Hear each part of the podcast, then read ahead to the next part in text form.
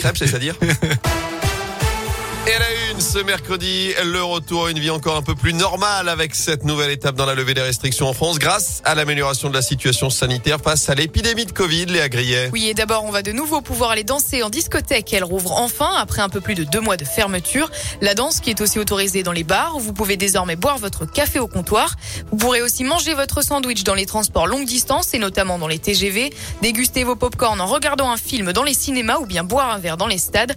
Enfin, plus d'ambiance dans les salles de de concert. Grâce à la réouverture des fosses, les concerts debout sont de nouveau autorisés. Prochaine étape le 28 février avec la fin du port du masque dans certains lieux clos, là où le passe vaccinal est obligatoire, sauf dans les transports, et l'allègement du protocole sanitaire dans les écoles dès la rentrée des vacances d'hiver. Merci Léa. Notez par ailleurs cette tolérance accordée par le gouvernement les personnes qui ont réalisé leur dose de rappel il y a moins de 7 jours et dont le passe vaccinal devait être invalidé hier 15 février vont finalement bénéficier d'un délai d'une semaine pour se mettre en règle. Près de 4 millions de Français seraient concernés.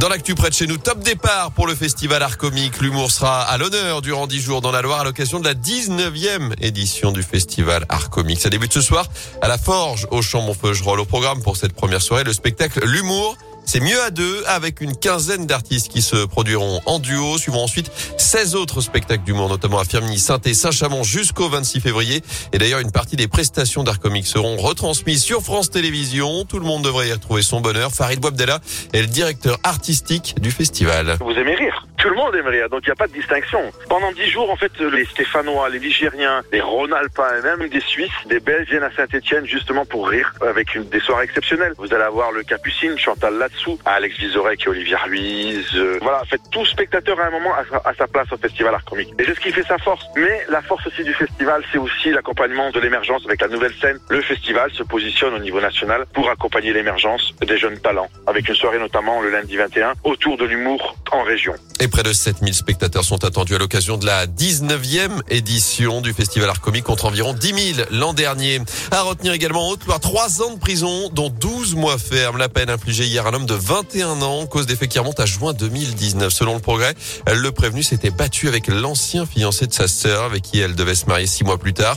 La situation avait dégénéré quand la jeune femme était venue rendre la bague et la robe à son ex. Les deux hommes en étaient venus aux mains avant une course poursuite à 140 km heure sur la RN88 entre Monistrol et Pont-Salomon. Poursuite ponctuée de coups de feu qui n'avaient pas fait de blessés.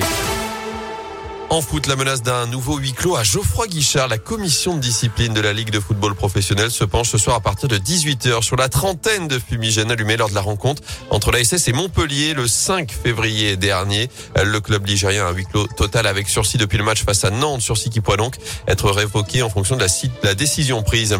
Le PSG encore sauvé par Mbappé, l'attaquant français de 23 ans, faire la victoire au PSG 1-0 à la 94e minute hier soir face au Real Madrid en huitième de finale allée de la Ligue des Champions. Match retour dans trois semaines en Espagne. À retenir également le nouvel exploit de la chorale. Les basketteurs rouennais ont encore fait tomber le leader du championnat de France. C'est la deuxième fois de la saison. Succès 85-76 face à Boulogne-le-Valois sur le parquet de la Alvacheresse. C'est la dixième victoire des hommes de Jean-Denis Choulet. Enfin, à Pékin, là, est en embuscade, l'autre est distancé. Deux Français attendus dans les minutes qui viennent pour la deuxième manche du slalom qui a débuté en ski alpin. Clément Noël est sixième provisoire en lice pour une médaille. Plus sera plus compliqué pour Alexis Pinturo, 15e actuellement et qui s'élance dans les secondes qui viennent. On suivra également ce matin du biathlon et le relais féminin à 8h45. Le relais masculin en ski de fond à partir de 10h15. Des chances à nouveau de médailles pour l'équipe de France qui a 12 breloques au compteur. On espère, on y croit. J'ai une bonne